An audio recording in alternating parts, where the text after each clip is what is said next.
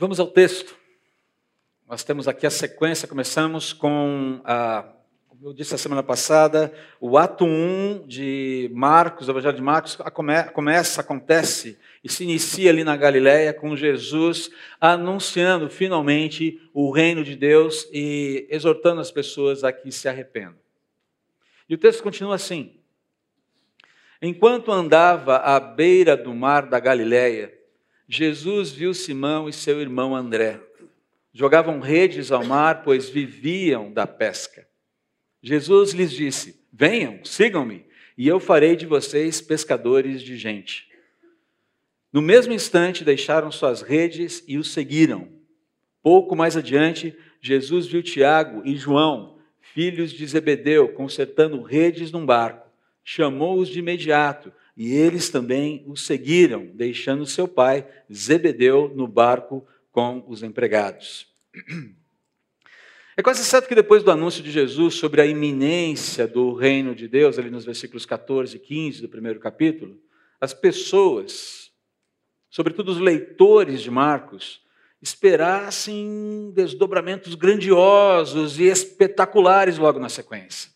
Afinal de contas, depois de todo aquele preâmbulo, e depois Jesus chegando e falando assim: o reino de Deus é chegado, arrependam-se. Falou, ok, o que vem na sequência aqui agora? É muito possível. Mas o que se seguiu aqui no texto, o que a gente vê Marcos relatando no texto, foi muito trivial, simples, comum, por assim dizer. Jesus vagando à beira-mar. Quer cena mais trivial do que essa? Bucólica até. Quem nunca fez uma caminhada ao longo da praia, no final da tarde, no começo do dia, seja lá o que for? Né? Uma coisa bucólica, simples, sem muito, sem muitas informações, sem muitos impactos, por assim dizer.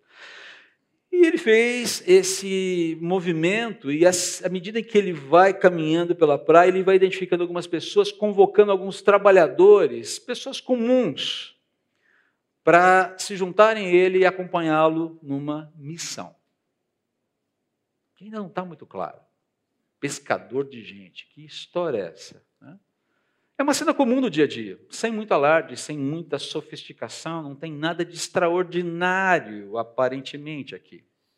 E Marcos tem uma intenção com isso. É, é deixar claro que a manifestação da realeza de Deus neste mundo não obedece, não segue os padrões convencionais de pompa e circunstância que este mundo espera em tais circunstâncias. Dá exemplo, por exemplo, a coração do rei Charles. Pompa e circunstância, grandiosidade, convidados, toda uma série, o cerimonial cheio de complexidades. O anúncio do reino de Deus é seguido de algo muito mais simples, sem pompa e sem circunstância. E, a ideia de Marcos aqui é que os seguidores de Jesus terão que absorver uma escala de valores bem diferentes daquela que rege o mundo, daquela que rege os governantes desse mundo, tanto que o próprio Messias se recusa a afirmar sua autoridade por meio de demonstrações impressionantes de ostentação divina. A coisa começa de maneira muito tímida, muito acanhada, por assim dizer, quase que meio contraintuitiva, anticlimática, se você quiser. Cadê o Messias? É, vem num cavalo, vem a todo galope, com aquela armadura reluzente, com aquele capacete que mostra que ele é mais nervoso que Alexandre o Grande e todos os grandes generais da história. Não, não tem nada disso. Não tem cavalo branco, armadura reluzente, não tem uma espada que só para tirar você precisa de quase 3 metros de envergadura num abrado de guerra, apenas um. O reino de Deus está próximo, arrependam-se. E Jesus sai para começar a colecionar, por assim dizer, pessoas para o seu reino. É isso que Marcos está querendo dizer aqui.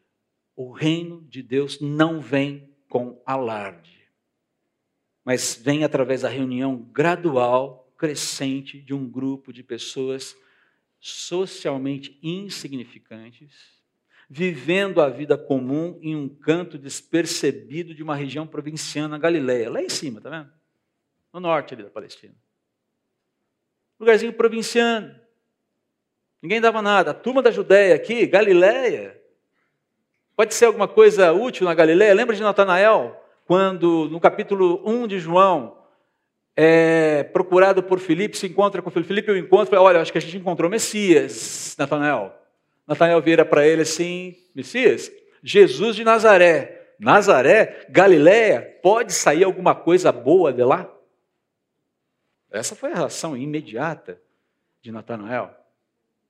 O judeu tem que vir aqui, o Messias tem que vir da Judéia. Eu sou sulista, falou, cara. O sul é o meu país. Sem nenhuma conotação aqui. Mas essa era a ideia. O Messias tem que vir do sul. O que está fazendo em Nazaré, lá no norte, na Galiléia? Lá não tem nada que preste. Essa é a visão de Natanael. Agora é interessante, é extraordinário que algo tão inexpressivo em seu início tenha se tornado um movimento de dimensões monumentais ao longo do tempo, apesar de tanta oposição e perseguição ao longo da história, durante a história. Começou assim. Olha onde chegou. É ou não é extraordinário?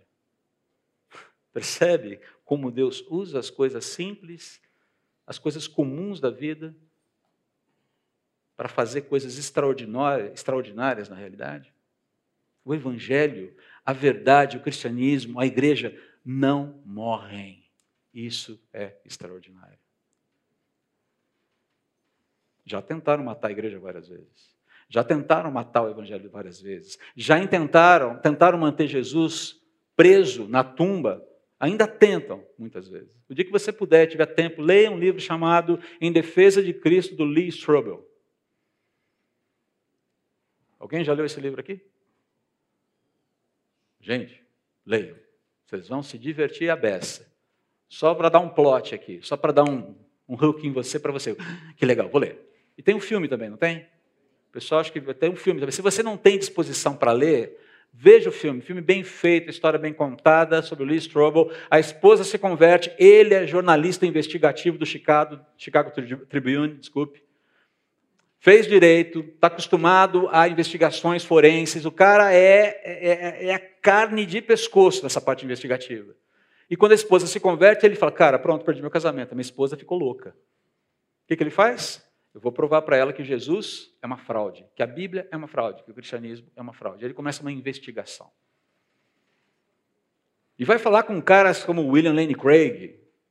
Já inclusive mencionei aqui alguma. Uh, doutor, Metherell, primeiro nome eu me esqueci agora, que é um, um, é um médico forense de altíssimo calibre, que é cristão. Ele foi investigar, ele foi falar, ele foi, ele foi atrás das informações, e quando ele chega no final da investigação dele, ele não pode mais contrariar as evidências. Eu não tenho mais como me opor às evidências. Hoje ele é pastor. Não preciso te falar quem venceu essa história, preciso?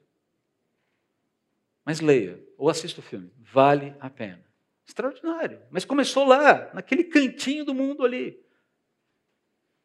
À beira do mar da Galileia. Com gente simples, pescadora, gente que estava ali vivendo o dia a dia. Começou com pessoas comuns, chamadas em um contexto considerado insignificante, sem brilho, sem sofisticação, para que essas pessoas se tornassem insiders, pessoas incluídas, pessoas participantes de um projeto cuja dimensão eles ainda não entendiam muito bem. Pergunta aqui: como é que o chamado desses primeiros discípulos de Jesus poderia contribuir para a compreensão do nosso chamado de sermos discípulos de Jesus hoje, de sermos insiders do reino de Deus? O que isso significa? Qual é a implicação disso? Então vamos lá, vamos voltar para o texto aqui. O primeiro ponto que eu quero destacar aqui é que pessoas chamadas, os insiders, as pessoas que são chamadas para serem insiders do reino de Deus, são pessoas que estão ocupadas quando são chamadas. Elas estão envolvidas com o dia a dia, elas estão na rotina da vida, elas não estão sem fazer nada.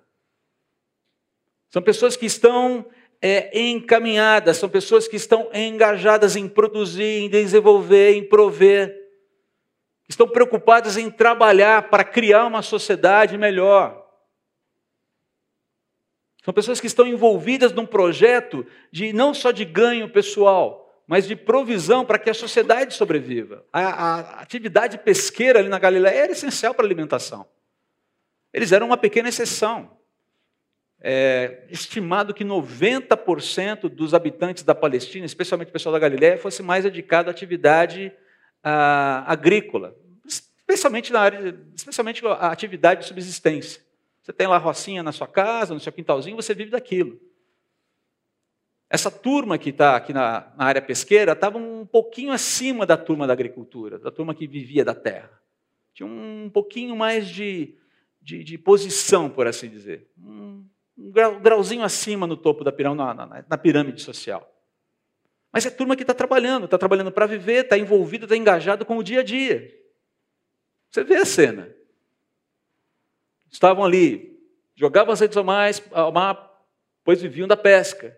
A ideia de que uh, Simão e André estavam ali trabalhando com os seus afazeres, estavam envolvidos com a sua rotina, estavam dedicados a um determinado afazer. Pessoas chamadas estão sempre fazendo alguma coisa, elas não estão desocupadas, elas estão engajadas em algo.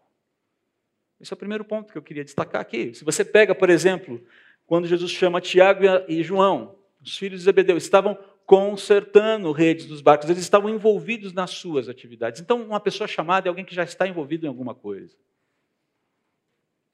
Não é alguém que está com tempo livre. Está esperando vagar tempo na sua agenda. Deus chega e fala: Deixa eu ver se vagou tempo na agenda agora e agora eu posso chamar, agora eu posso tratar, agora eu posso. Não. É alguém que está engajado. É alguém que eventualmente não tem tempo. Esses são os chamados. Para deixarem uma condição e partirem para uma outra condição. Mas não só isso. Há um segundo ponto aqui que eu quero destacar. Os chamados, esse perfil né, dos insiders do reino de Deus, eles respondem com prontidão quando chamados, ou eles devem responder com prontidão quando são chamados. Não corrigi esse slide, está corrigido no próximo. Percebam aqui qual foi a resposta de Simão e de André assim que Jesus chegou para eles: venham e me sigam. Troquem a pesca de peixes por pesca humana. O mais estranho que isso possa parecer para a gente, para eles acho que fez muito sentido. Jesus usou uma linguagem que eles entenderiam. Capturar a gente para uma causa, capturar a gente para uma realidade, tirar a gente de uma condição para colocar a gente numa nova condição. Essa é a prática da pesca. Você tira o peixe do reino aquático e coloca o peixe no reino terreno. No caso do peixe, isso não é uma boa notícia. Mas aqui, a inversão, você está tirando gente. A ideia é tirar gente de um reino de morte para colocar num reino de vida. O embrião já estava ali. E qual é a decisão, qual é a reação de Simão e de André.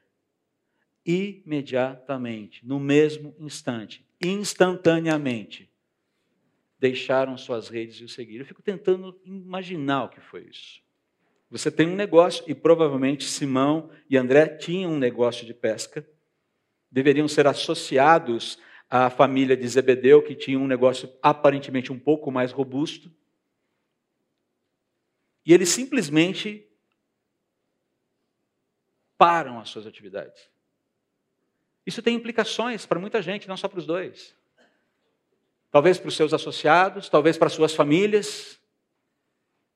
Há implicações sociais envolvidas imediatamente. Então a pergunta é: será que Jesus seria capaz de fazer uma proposta sem noção para alguém? Ou será que a proposta de Jesus faz muito sentido apesar das implicações que ela tem? Parem tudo, sigam-me.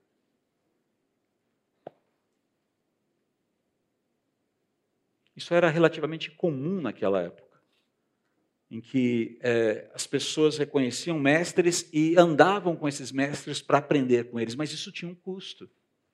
E, invariavelmente, deixar essa posição de segurança envolvia assumir uma posição talvez até inferior ao status que já se tinha.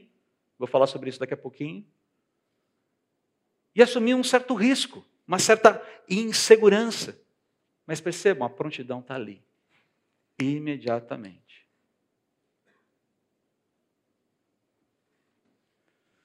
Um terceiro ponto aqui que chama atenção. Coisa que eu falei agora há pouco. Percebam, os chamados, os insiders, quando atendem um chamado, eles não devem ficar apegados ao seu status quo quando são chamados, quando são assim chamados. Percebam que aqui Jesus faz uma, uma provocação, ele faz uma promessa, ele faz uma proposta. Eu farei de vocês. Há uma transição aqui. Vocês têm uma determinada condição de vida hoje, e eu vou tornar vocês algo novo. Vocês estão vivendo dentro de uma métrica de vida, vocês estão vivendo dentro de uma ordem de vida, vocês têm uma determinada rotina de vida. E eu estou tirando vocês dessa condição para propor algo absolutamente novo agora. Eu farei de vocês algo novo. E nessa transição é muito complexo, porque você, quando Deus nos desafia, quando Deus nos chama, e entenda, e daqui a pouco eu vou falar o que é o chamado, porque há uma confusão sobre isso também. Mas quando Deus nos chama, Ele está nos propondo uma mudança radical de vida. No mínimo, uma mudança radical de cosmovisão, de construção de como nós organizamos os nossos afetos. Basicamente, o que é mais valioso na minha vida? O que eu priorizo? O que eu amo mais? E imediatamente você tem aqui uma mudança. Eu farei de vocês. Eu acho muito interessante o texto não tem como não fazer alusão daquele episódio de Jesus com o jovem rico. Lembra-se desse episódio? Vamos lá abrir lá. Se você tem a sua Bíblia, eu não tenho como projetar esse texto agora. Por favor, abra a sua Bíblia em Lucas, capítulo 18, ou ligue a sua Bíblia, acione a sua Bíblia. Em Lucas, capítulo 18, versículos 18 a 30. Certa vez, a partir do versículo 18, um homem de alta posição perguntou a Jesus: Bom mestre, que devo fazer para herdar a vida eterna? A preocupação dele é legítima? Sim ou não? Sim, sim, uma preocupação legítima, uma preocupação coerente. E ele chega para Jesus e chama Jesus de bom.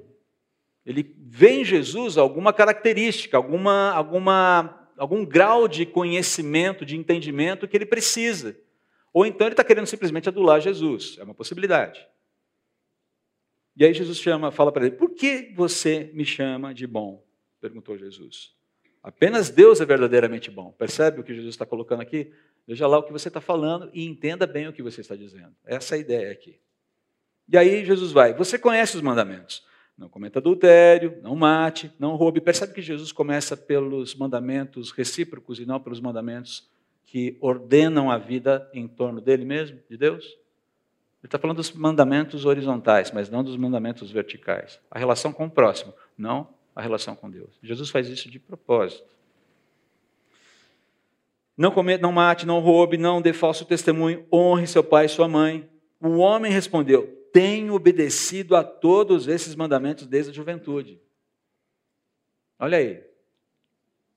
Senhor, pode dar um batidinho nas costas aqui que eu sou o cara. Quando Jesus ouviu sua resposta, disse: Ainda há uma coisa que você não fez. Jesus constrói o pensamento para entrar com essa cartada aqui de fato. Venda todos os seus bens e dê o dinheiro aos pobres. E Jesus vai no âmago da questão. Porque apesar de toda aquela postura bonita de vida diante das pessoas, por assim dizer, o coração não estava rendido. O coração não estava disposto a fazer essa troca. O coração não estava disposto a pagar o preço para se tornar um insider no reino de Deus.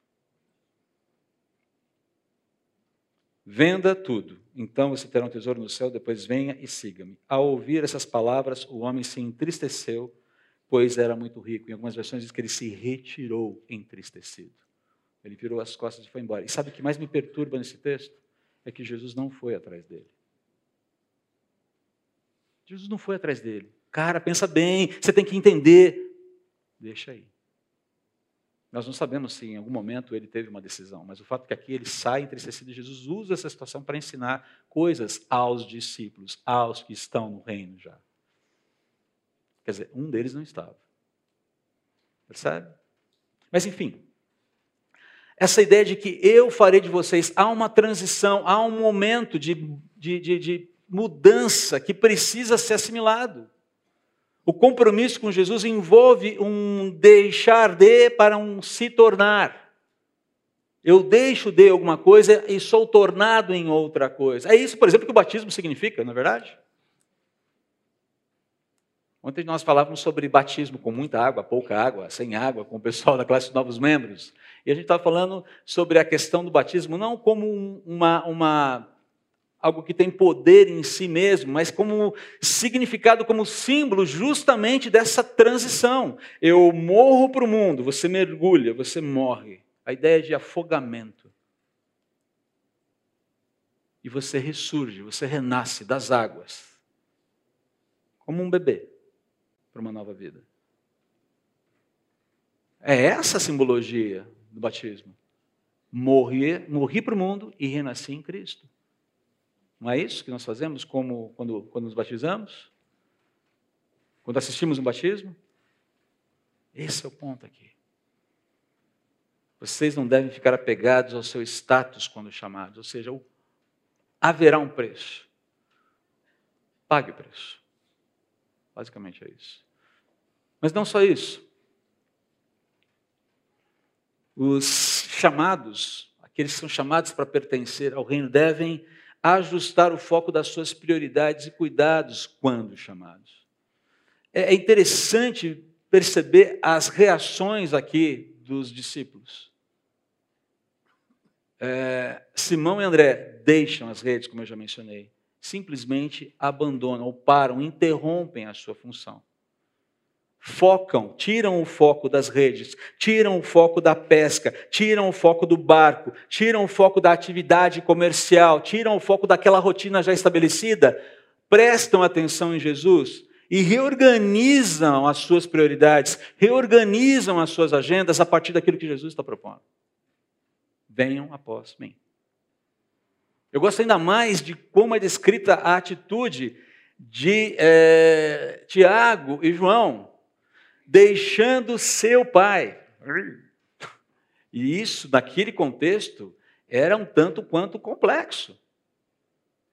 Porque é o conceito de honrar pai e mãe presente ali dentro da cultura. Isso, de certa forma, poderia ser visto como um desonrar pai e mãe. Deixando seu pai, Zebedeu, no barco com os empregados, seguindo Jesus. Perceba que havia, inclusive, Novamente, há uma questão que parece de status ali. Né? eles estão deixando uma condição de vida talvez um pouco mais estável. Havia empregados, alguns dizem que eram é, empregados associados, não importa necessariamente quem eram esses empregados, mas havia uma certa indústriazinha pesqueira ali, Zebedeu e Filhos, e Companhia Limitada, alguma coisa do tipo. Havia, então, uma, uma, uma situação mais tranquila, que exigia desses dois filhos de Zebedeu uma responsabilidade com o negócio do pai. Afinal de contas, é que, filho, você vai herdar o meu negócio, venha cá, herdeiro, vamos conversar sobre. Você é meu herdeiro, vocês são meus herdeiros. E o pai, de repente, vê dois dos seus herdeiros, talvez tivesse mais filhos, enfim, mas dois dos seus herdeiros olhando para ele, pai, estamos repousando as redes aqui no barco interromperam, inclusive, aparentemente aqui o conserto das redes. Estamos interrompendo nossa atividade para seguir Jesus. Não é dito que Zebedeu fez ali. Aparentemente ele não resistiu, não apresentou nenhuma resistência, mas o fato é que houve essa mudança de foco. Houve essa mudança de foco.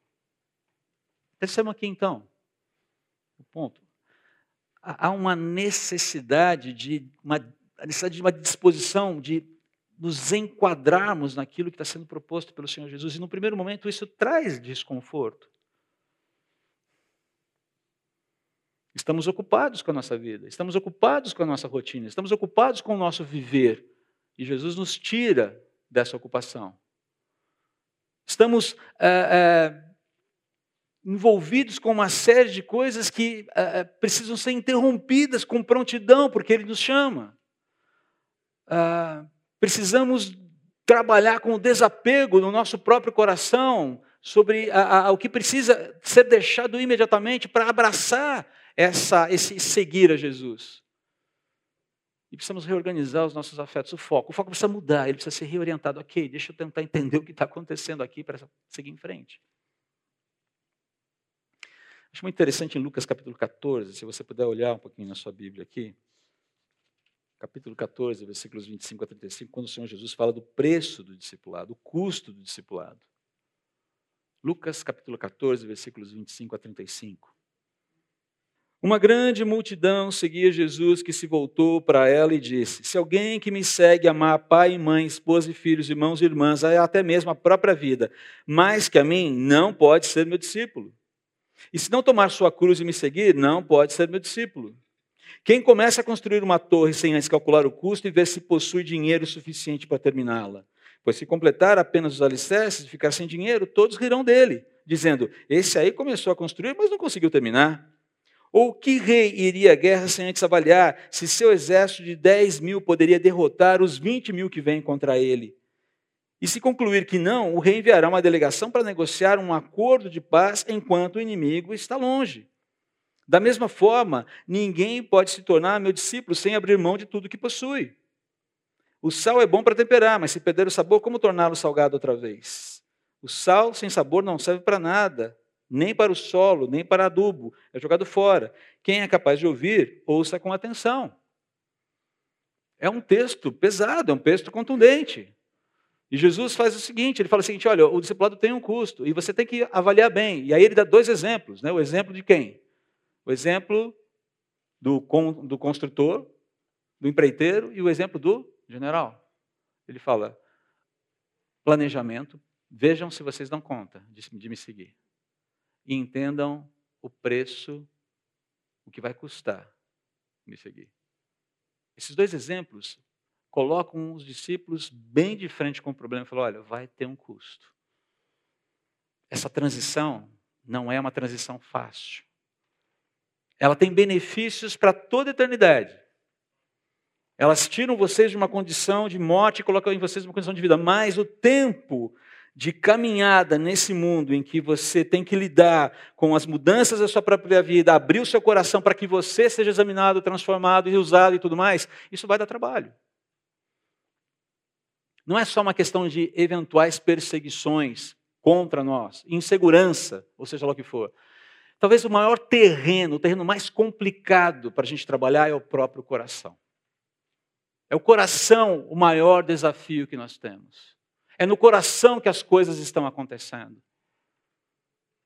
E se você olhar, tudo isso precisa de convicção e trabalho e certeza no coração humano. Seguir Jesus não é simplesmente um momento. É, eu acho muito interessante, eu fico muito preocupado, na verdade, nessas igrejas mais festivas, em que o momento de apelo a Jesus é feito com grande festa, com grande.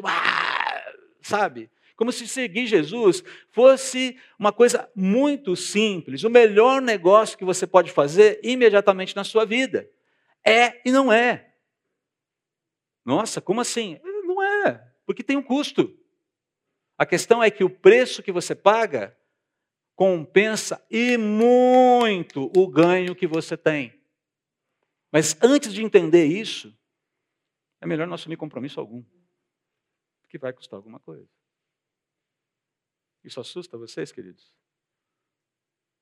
Isso me assusta, posso te falar? Isso me assusta. Mas a gente vai aprendendo a entender como é que essa dinâmica se apresenta nas nossas vidas. Qual será o custo? Eu não sei. Alguns pagaram um custo altíssimo, outros um custo menor. Mas a gente não pode abraçar Jesus achando que dá para pagar o menor preço possível. E seguir Jesus é possível pagando-se o menor preço.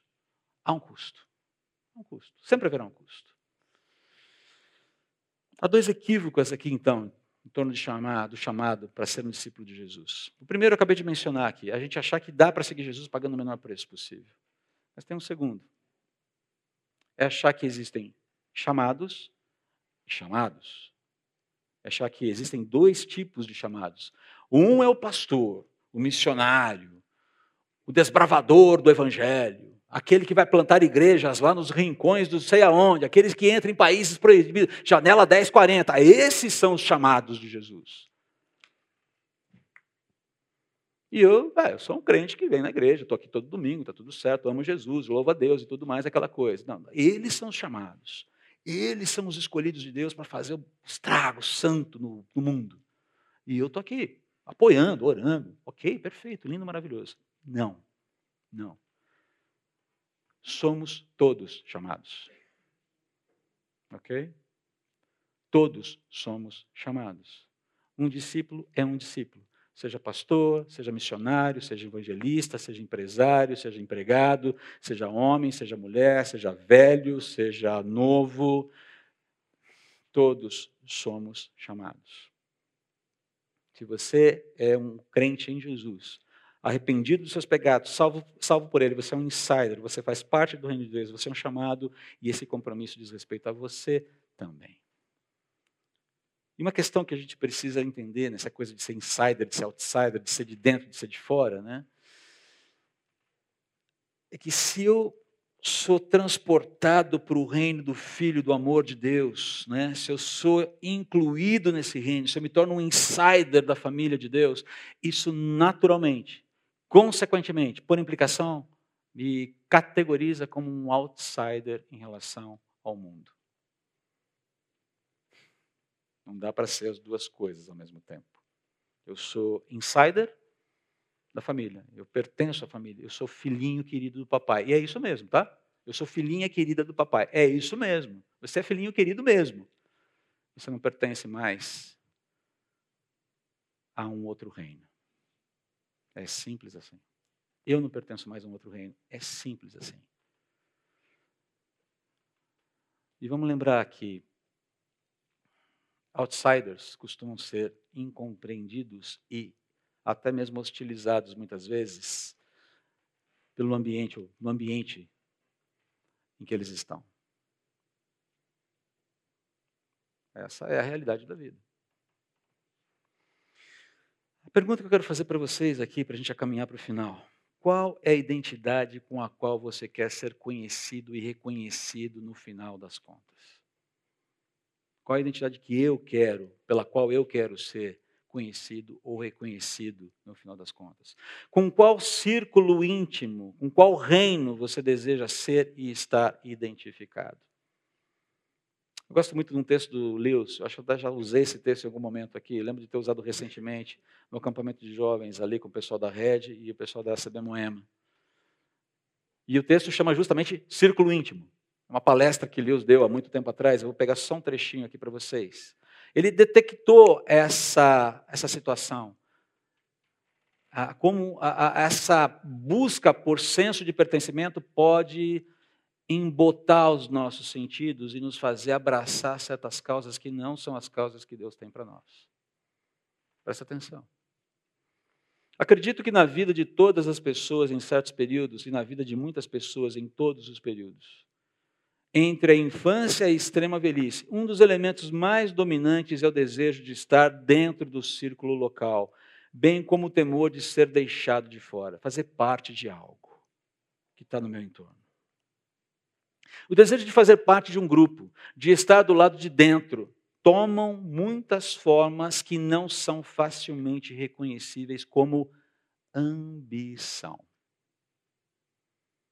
Não há dúvida de que esperamos ganhar alguma coisa de cada círculo íntimo dos quais fazemos parte: poder, dinheiro, liberdade para infringir regras, escapar de deveres rotineiros e boicotar códigos disciplinares, mas todas essas coisas não iriam nos satisfazer se não recebêssemos adicionalmente o delicioso sentimento de intimidade secreta com aquele círculo. Eu faço parte de um grupo. Eu pertenço a essa turma.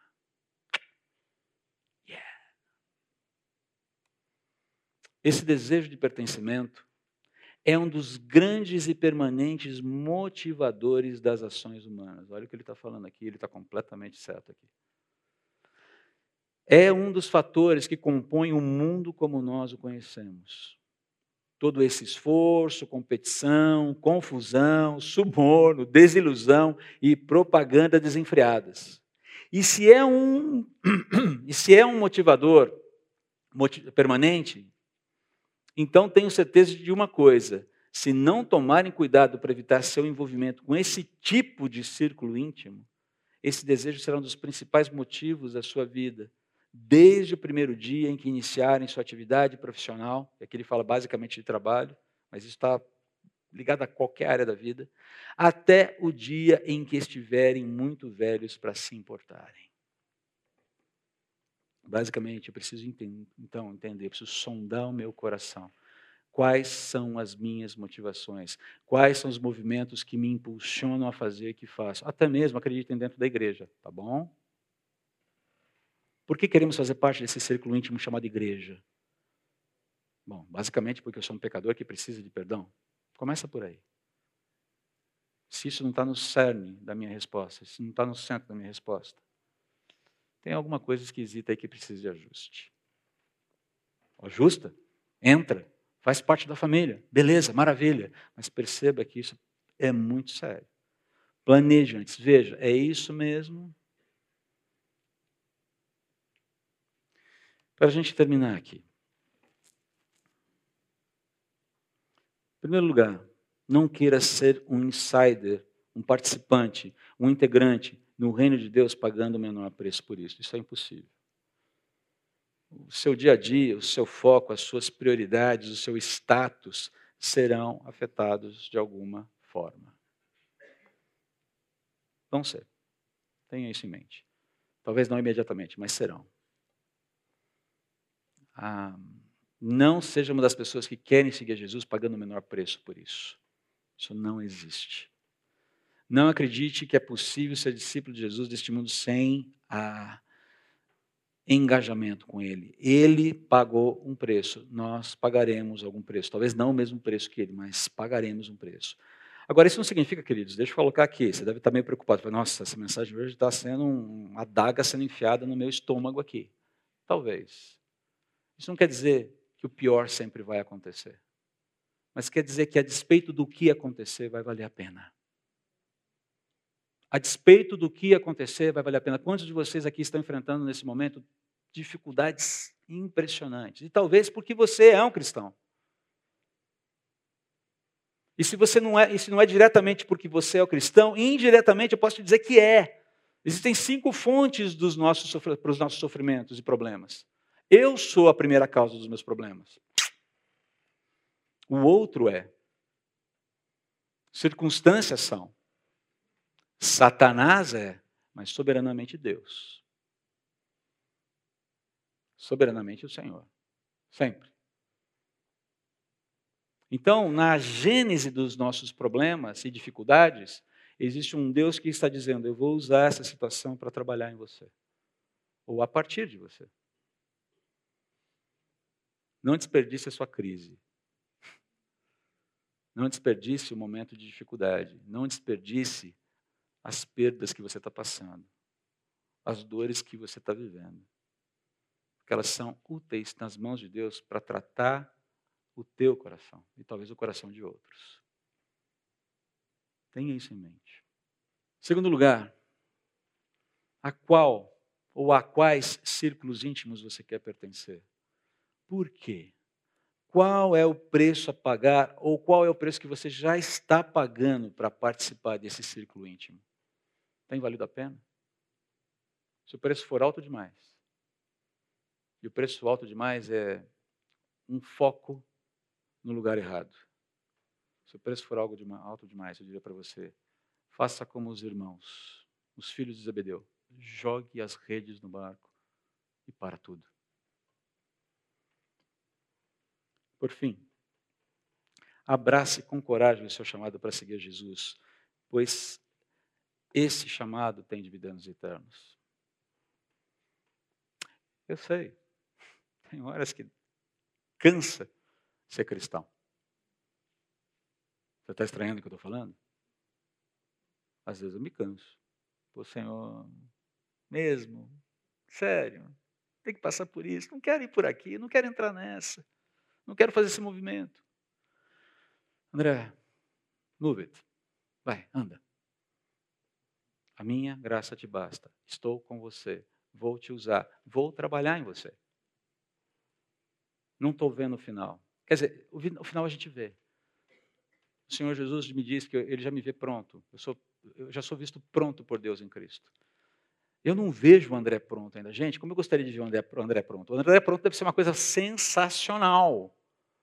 Dada, dada a quantidade de problemas que o André atual tem, quando eu faço, paro para pensar no que vai ser o André pronto lá na eternidade, lá na glória, eu falei, cara, Deus é bom mesmo. Mas eu não estou pronto ainda. E tem um preço para pagar. Mas vale a pena. E eu só preciso ser relembrado disso sempre e de não querer resultados imediatos, contentamento imediato, soluções imediatas. Há coisas que eu preciso construir com a minha disposição, sacrificial muitas vezes. Esse é o chamado, essa é a proposta.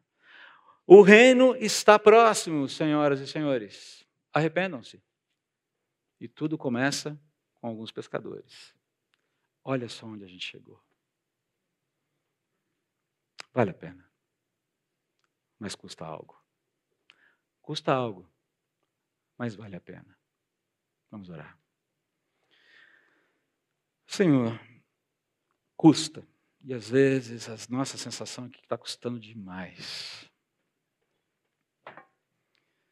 Não permita, por favor, que nós nos apeguemos a visões equivocadas. Não permita que a nossa visão seja turvada pelos desejos de pertencermos àquilo que o Senhor diz que não nos serve mais.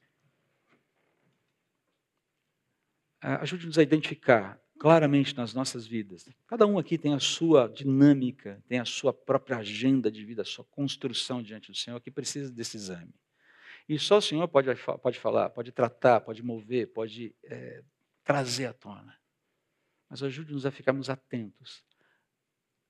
A que, a quem queremos pertencer e por quê? O que nos move? Que ao final dessa, desse exame, os nossos corações sejam encontrados querendo pertencer apenas ao Senhor e nada mais. Ainda que isso possa nos custar muita coisa. Ajude-nos. Sozinhos nós não conseguimos. Precisamos do Senhor, sobretudo, e precisamos uns dos outros nesse processo. Ajude-nos a sermos cuidadosos uns com os outros também nesse processo. Por mais que muitas vezes seja difícil. É a nossa oração, é o nosso pedido. Em nome de Jesus. Amém.